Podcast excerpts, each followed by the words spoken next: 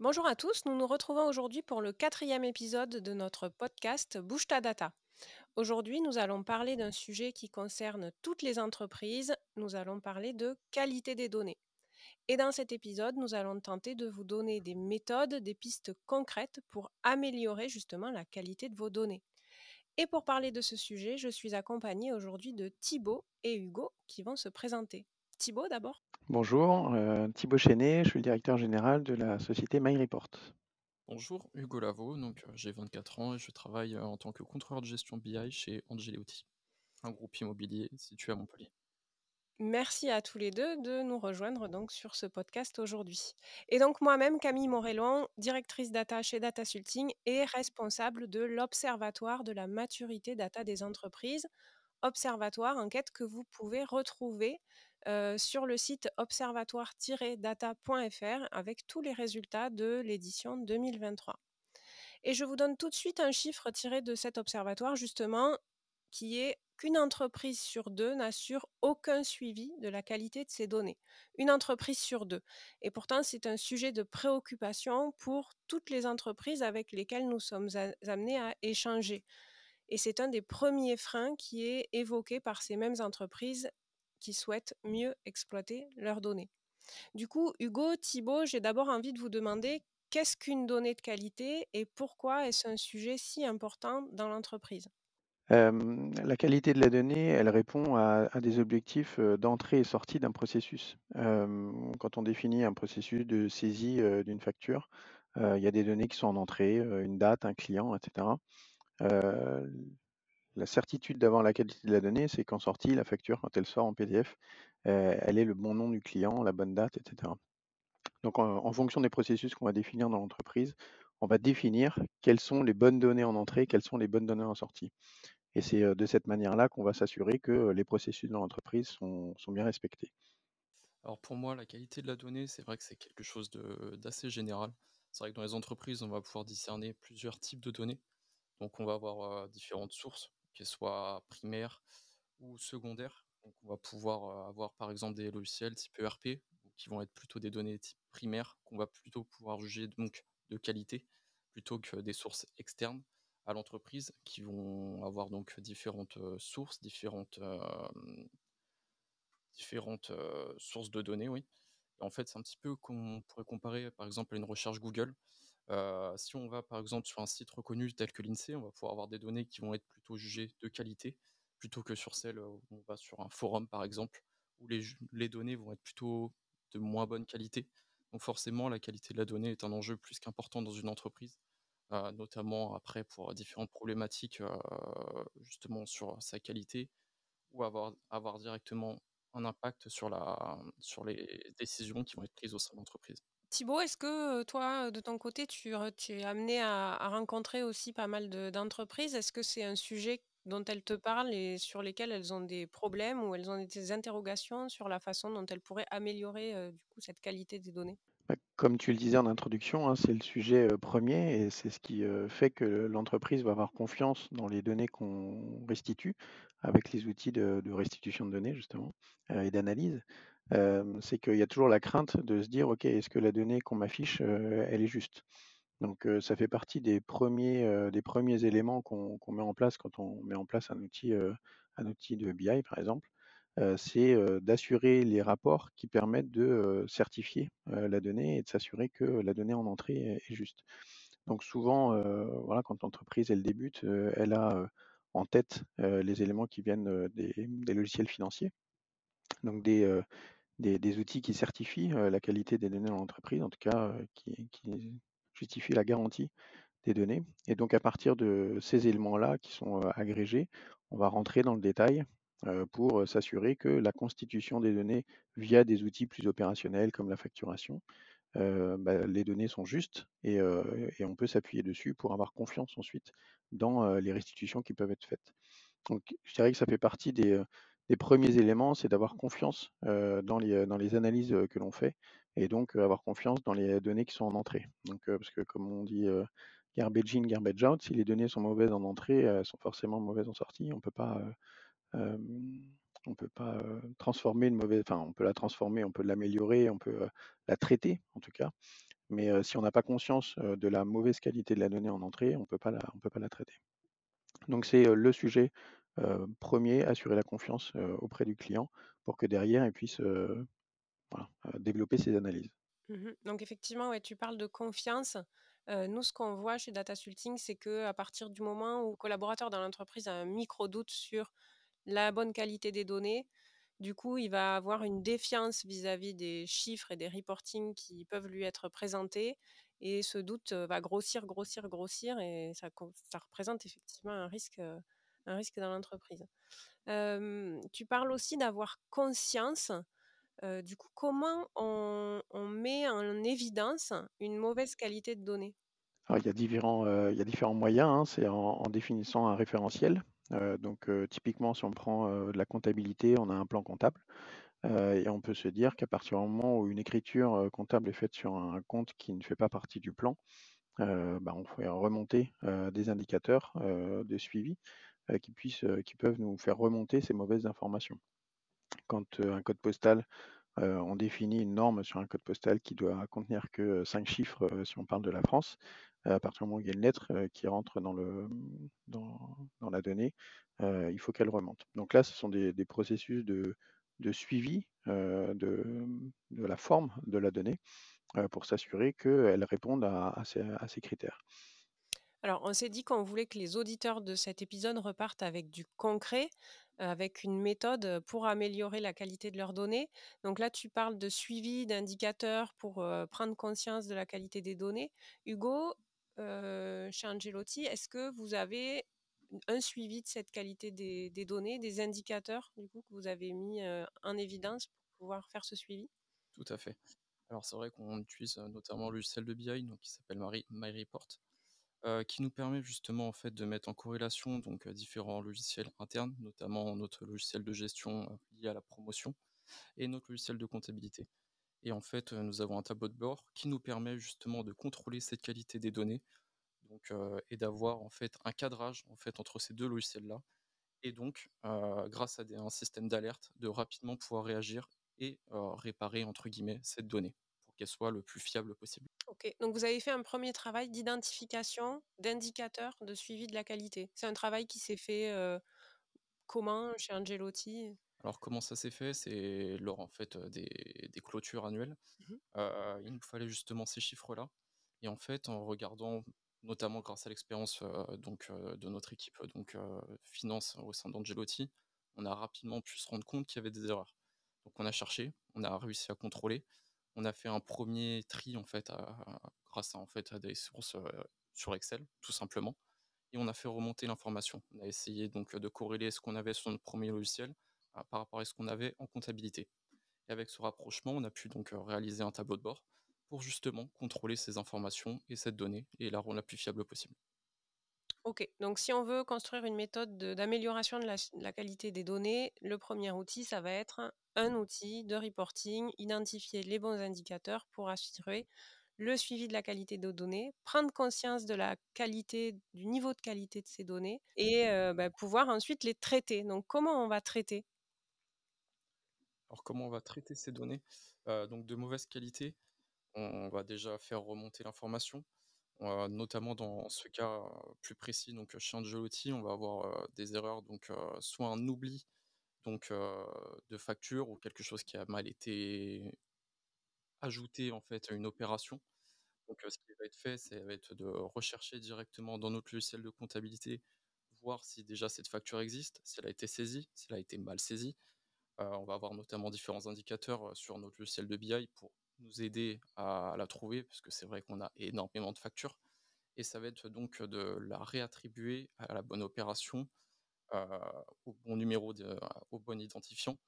Et on va remonter à la personne euh, qui a potentiellement mal identifié euh, donc cette facture et comprendre pourquoi elle a mal été identifiée et notamment améliorer notre processus de validation au sein de l'entreprise pour éviter ces potentielles erreurs euh, futures. Ok, quand tu dis on, est-ce que il y a une personne qui est dédiée à ce travail de amélioration de la qualité des données? Ça va être notamment ma mission, en tant que contrôleur de gestion BI. Donc, euh, je suis directement euh, lié à toutes ces problématiques-là. je suis garant de la qualité et de la fiabilité des données au sein de l'entreprise. C'est à ma charge donc de réaliser la collecte, de réaliser notamment ces reportings et ces tableaux de bord justement pour améliorer tout ce suivi en interne et notamment fournir des informations fiables et de qualité pour améliorer la prise de décision et apporter des chiffres directement aux décideurs. Ok, très clair. Thibaut, tu veux ajouter quelque chose là-dessus? Oui, en complément à ta, question et à la réponse de, Hugo, je dirais que aussi l'outil, donc on va dire que le mieux, c'est d'arriver à changer la, donnée source, donc modifier une facture, modifier une commande, etc. maintenant, l'outil aussi de BI va permettre de traiter en masse un certain nombre d'informations.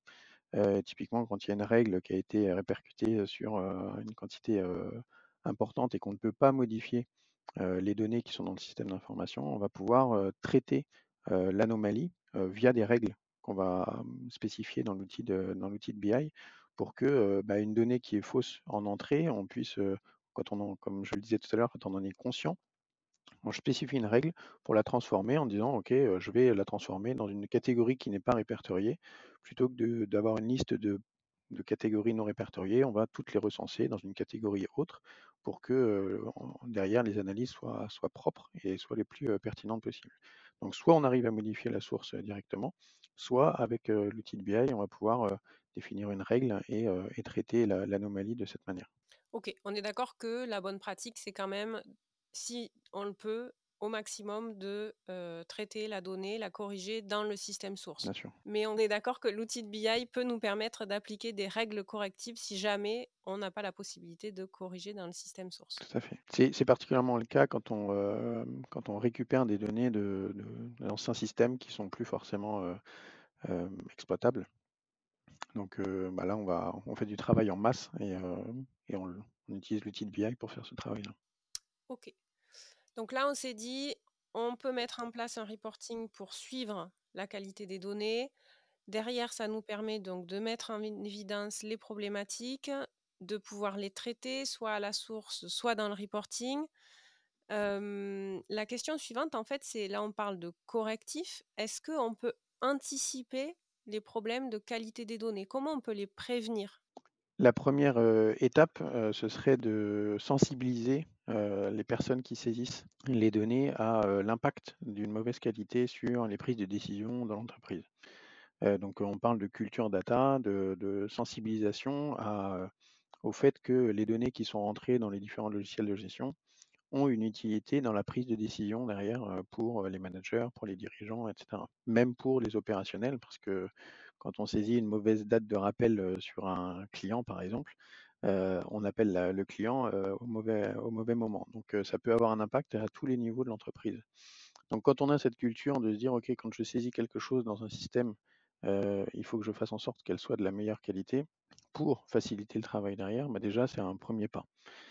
après, ça n'empêche pas le fait qu'il y ait quand même des, données qui soient incorrectes dans les systèmes. Et, là, il y a différents moyens. Hein. C'est le système en lui-même qui, fait en sorte que la saisie soit guidée. Donc, quand on saisit une date, on ne peut pas saisir de lettres, par exemple, des choses comme ça. Donc, les champs de saisie soient les plus, restreints pour que les données qui sont entrées dedans soient, les plus pertinentes. Avoir des menus déroulants plutôt que des champs de saisie libre, etc. voilà comment on peut anticiper le fait que les données saisies soient erronées. Ok, donc on a un travail d'un côté de culture data, donc on sensibilise les collaborateurs, les producteurs de données, en fait, ceux qui saisissent, on leur explique quelle est la finalité en fait de leur, euh, de leur travail. Mmh et deuxième option, c'est donc on utilise des outils de saisie qui vont limiter justement les, erreurs. Hugo, chez vous, est-ce que vous avez, c'est des choses que vous avez déployées? Tout à fait. Et je pense que c'est quelque chose qui est très important d'apporter dans une entreprise, donc cette culture data c'est vrai qu'il faut sensibiliser donc les personnes qui saisissent, donc directement généralement les opérationnels, se proches du terrain, leur faire prendre conscience donc de l'impact, de l'impact que ça peut avoir directement après sur les analyses et notamment directement après sur leur métier en lui-même. également chez Angelotti ou bien même dans les autres entreprises que j'ai pu fréquenter, c'est vrai que on essaye au maximum de travailler sur des logiciels donc métiers Et lors de la programmation ou l'intégration de ces nouveaux logiciels, on va essayer d'avoir un maximum de réunions directement avec les opérationnels pour prévoir un maximum de champs, savoir ce qu'ils vont saisir, comment ils vont les saisir, et prévoir, comme le disait Thibaut, les champs les plus restreints possibles, notamment de fonctionner avec des listes déroulantes, de pouvoir saisir uniquement des dates quand c'est des dates, ou des lettres quand c'est des lettres, etc. Et je pense que c'est important d'accompagner le, plus souvent et le plus longtemps possible les opérationnels dans ce mode de saisie. Euh, pourquoi pas proposer également des notes de cadrage à ces opérationnels-là, euh, leur dire qu'il faut saisir de telle manière, euh, à tel moment, pour justement éviter tous ces problèmes de- d'erreur et de manque de fiabilité après des données lorsqu'on va les récupérer et les traiter. OK, bah, c'est très clair. Oui, Thibaut, tu voulais ajouter? Ce qu'on peut ajouter aussi, c'est, potentiellement dans les équipes, quand les entreprises sont un peu plus, un peu plus grandes, c'est d'avoir des référents dans les équipes, qui, qui soient aussi à même de, entre guillemets, de sensibiliser, leurs équipes, à cette, importance de la qualité de la donnée. Heu, puisqu'on va dire que si on met en place des des tableaux de pilotage, qui suivent cette, qualité de la donnée, mais on a des référents, parce que si on demande à tout le monde de suivre ces, éléments, après on ne sait plus qui doit corriger. Et donc quand on a ces référents et ces, personnes qui sont elles-mêmes bien sensibilisées, ça permet aussi de centraliser la communication et de ne pas avoir, si on a 100 collaborateurs dans l'entreprise, ne pas être en relation avec les 100 parce que, bah, ça devient difficilement gérable, mais d'avoir quelques, points de contact dans les, équipes pour, voilà, on va entre guillemets, heu, «prêcher la bonne parole», quoi. Alors, des référents et j'ajouterais aussi des référentiels. Heu, il y a toute la partie documentation là dont on n'a pas parlé. C'est une partie qui est Mmh un peu rébarbative, mais qui s'avère très utile justement quand on veut travailler la qualité de ces données. Donc c'est documenter, hein, toutes les données qui sont à disposition dans l'entreprise. Les indicateurs, comment les indicateurs sont construits, parce que souvent on a des services qui vont développer chacun de leur côté des indicateurs. On y est confronté, hein et bah, quand ils vont se parler, ils vont avoir construit un indicateur qui ont le même nom, mais derrière qui sont construits différemment et ça va amener, bah, des quiproquos, des difficultés. Donc il y a tout ce travail sur les référentiels qui va permettre justement à tout le monde de parler le même langage. Tout à fait. C'est vrai que ces référentiels sont ouais, très importants dans les entreprises et c'est vrai que là, ce qu'on disait justement, c'est que chaque équipe va potentiellement avoir son petit fichier à lui, ses données, mais après, on va avoir plusieurs fichiers, on va se demander, mais en fait, laquelle est la plus fiable, quelle information est la bonne. Et c'est vrai que c'est important, je pense, de centraliser cette information qui est au sein de l'entreprise, de savoir d'où elle vient, comment elle a été calculée, comment ça a été traité, comment elle a été diffusée, euh, à quel moment elle a été actualisée, qui l'a créée. C'est vrai que c'est quelque chose de très important. C'est aussi, heu, ce qu'a ce qu'apportent des outils, heu, de structuration de la donnée, hein, c'est, cette centralisation dont tu parles, Hugo. Heu, le fait d'avoir un référentiel commun et que chacun ait pas son fichier Excel, heu, avec son export à lui, avec ses filtres à lui et cetera, pour éviter d'arriver, heu, en réunion, comme, je pense qu'on l'a tous connu et des fois on le connaît encore malgré les outils qu'on a, de se dire: «OK, mon chiffre d'affaires il est de tant. Ah bon, moi j'en ai un autre et moi j'en ai encore un autre». Donc c'est effectivement essentiel d'avoir cette gestion de la donnée centralisée pour que quand on parle d'un chiffre d'affaires, c'est on est tous le même et il y ait pas de discussion, possible. OK, donc on le voit, on peut, mettre en place un certain nombre d'éléments pour améliorer la qualité de la donnée. La question que j'ai envie de poser, c'est est-ce que ce n'est pas un travail sans fin? Est-ce qu'à un moment donné, il faut savoir s'arrêter et accepter un certain niveau de mauvaise qualité? Ou est-ce qu'on doit être éternellement insatisfait? Ouais, selon moi, c'est un travail sans fin, la qualité de la donnée. C'est quelque chose qu'il faut, il faut en être conscient. On peut avoir potentiellement une donnée qui va être fausse, entre guillemets. En fait, il faut pouvoir la cadrer, se dire que voilà, ce champ, euh, avec ces données-là, potentiellement, on a 90% de, de vraies données et 10% de fausses. Et il faut réussir à pouvoir la traiter et à, à essayer d'avoir un taux de 100% afin d'avoir une donnée la plus fiable possible. Après, tant qu'on en est conscient et que cela se retranscrit après directement dans les, dans les reports ou dans les tableaux de bord, ça peut, entre guillemets, euh, comment on pourrait dire, ça peut, le, ça peut le faire, mais il faut pouvoir l'expliquer et que ce soit, entre guillemets, justifiable. C'est une notion de risque en fait, hein, hem, c'est, heu, comme tu dis, Hugo, s'il y a 10 des données qui sont entrées, qui sont erronés, bon, bah, il y a, un- risque. Maintenant, est-ce que ces 10% euh, impactent 90% des résultats et des décisions qui sont prises? Bah, c'est le risque qu'on prend. Effectivement, c'est un, cheval de bataille continu et on peut pas se dire, ça y est, j'ai mis en place la qualité de la donnée, maintenant ma donnée, à partir de maintenant, elle sera tout le temps juste. Donc c'est pour ça qu'on on- il y a tout intérêt à mettre en place des, euh, des tableaux de pilotage, euh, de suivi pour se dire, OK, euh, je, je maîtrise, et c'est dur hein, d'avoir des tableaux de pilotage tout verts en disant, OK, toutes mes données sont, sont justes. Euh, maintenant, c'est faut, faut- faut être conscient de, de l'erreur qui est, qui est possible d'avoir et, et de l'accepter et de prendre des décisions en, en toute, en toute connaissance de cause. Donc restez vigilant en permanence et on revient sur cette histoire de d'avoir conscience. Ok. Donc on s'est dit, restez vigilant, toujours cette notion de avoir conscience de la qualité de ces données. On a vu hein, que le, reporting finalement c'est le, cœur finalement de, cette, ce suivi de la qualité des données. Thibaut, peut-être comment on met en place ce type de reporting? Comme on le disait tout à l'heure, on va définir les champs qui sont primordiaux, qui, doivent être, les plus justes possibles. Et donc, nous, en tout cas, la façon dont on les met en place, c'est qu'on met en place des tableaux de pilotage très, très simples, avec quel est le nombre de données en erreur. Donc, un KPI, un chiffre, souvent en rouge quand il est trop, trop élevé. Et quand on clique dessus, on va avoir le détail de, des éléments qui sont à corriger. L'idéal, euh, ce qu'on on essaye de mettre en place à chaque fois, c'est d'avoir un lien direct vers l'outil de gestion.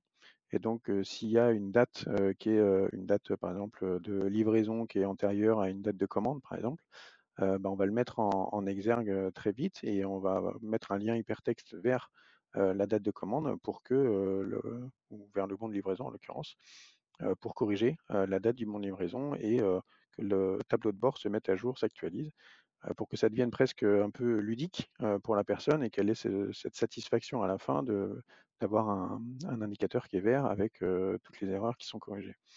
Après, c'est des tableaux de bord qui doivent être euh, visualisés au quotidien. Il y a aussi la possibilité d'envoyer des alertes euh, aux, utilisateurs tous les matins pour dire OK, euh, il y a eu de la saisie hier, euh, il y a euh, une dizaine euh, d'éléments qui sont à corriger et pareil, euh, ça peut être sous forme de fichier Excel, hein, euh, pièce jointe du mail avec un lien dans le fichier Excel vers les éléments à corriger pour que ce soit le plus, euh, le plus rapide possible et euh, le moins contraignant pour les personnes qui saisissent. Ok, donc des indicateurs un peu macro avec la possibilité d'aller pouvoir rapidement fouiller dans du ligne à ligne pour identifier vraiment le- la, source du, la source du problème et un système d'alerte. Le contentement, dans ces cas-là, il est, il est essentiel. C'est-à-dire que euh, expliquer à des personnes euh, qu'elles doivent bien saisir sans savoir pourquoi, euh, bah, c'est compliqué. Et tous les éléments, tous les logiciels qu'on met en place, les outils de gestion qu'on met en place, sont une contrainte pour les personnes qui saisissent. De toute façon, elles peuvent se dire j'ai tout en tête et, j'en ai pas besoin.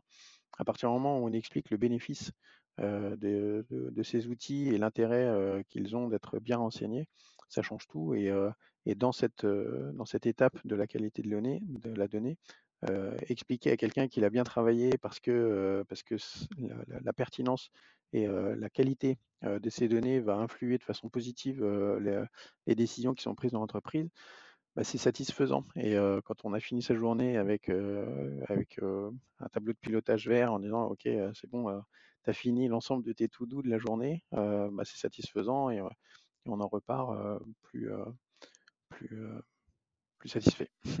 Du coup, est-ce que ce, reporting de suivi de la qualité des données, ça peut être aussi un outil qui va nous aider à les communiquer auprès des collaborateurs pour leur montrer justement le, les conséquences d'une mauvaise saisie?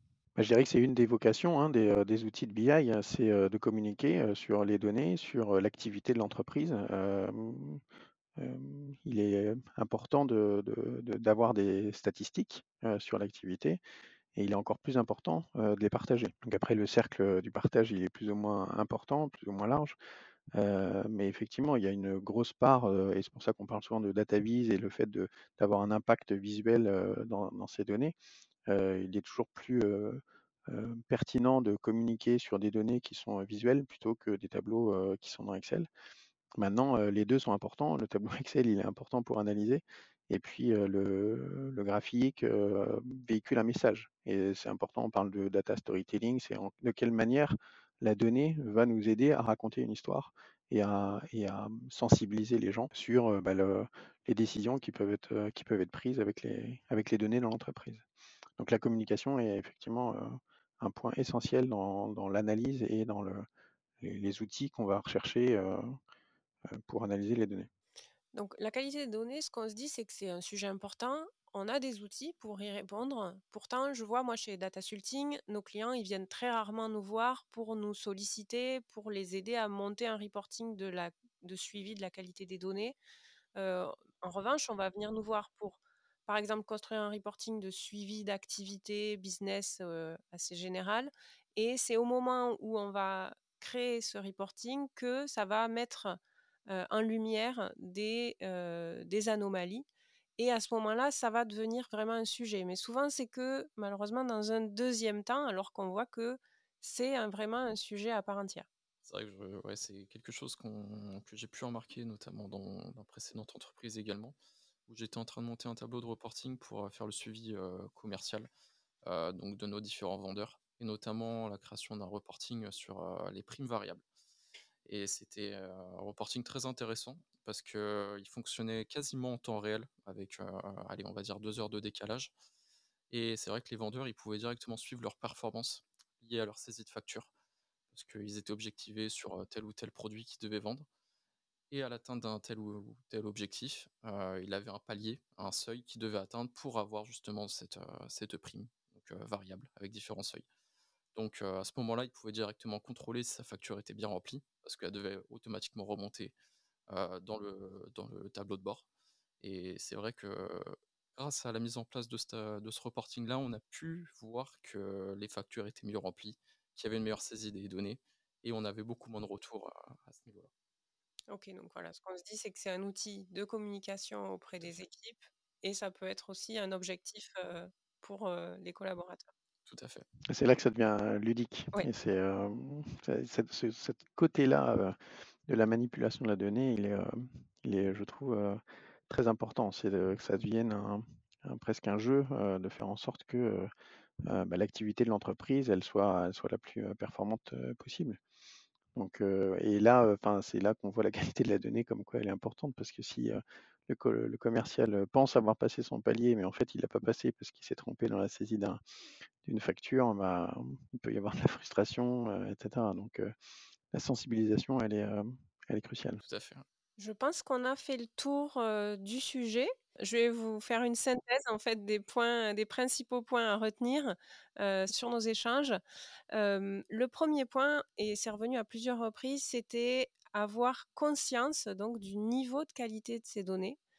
Et pour, avoir meilleure conscience de ce niveau de qualité, c'est utiliser un outil de, heu, visualisation donc et construire un reporting de suivi de la qualité de ces données. Donc ça passe d'abord, hein, par un travail d'identification des indicateurs et ensuite un système d'alerte, heu, pour, heu, suivre, en temps réel cette qualité des données. Derrière, ça va être aussi, bah, désigner des personnes qui vont être les référents, les garants de la qualité de cette donnée au sein de l'entreprise. Donc définir des rôles et des responsabilités, mettre en place donc des processus, de la documentation pour que tout le monde parle le même langage et enfin, il y a un travail de culture data, de sensibilisation des collaborateurs pour leur expliquer pourquoi c'est important de saisir correctement la donnée, quel impact ça peut avoir sur le business de façon, assez large. Thibaut, Hugo, je vous remercie pour cet éclairage. Heu, merci à Pierre et donc, heu, aux équipes de Flint de nous accueillir et de nous permettre de donner vie à ce podcast et je vous donne rendez-vous en janvier pour notre prochain épisode et d'ici là, je vous invite à évaluer votre maturité data et à retrouver tous les résultats de l'observatoire sur le site observatoire-data.fr.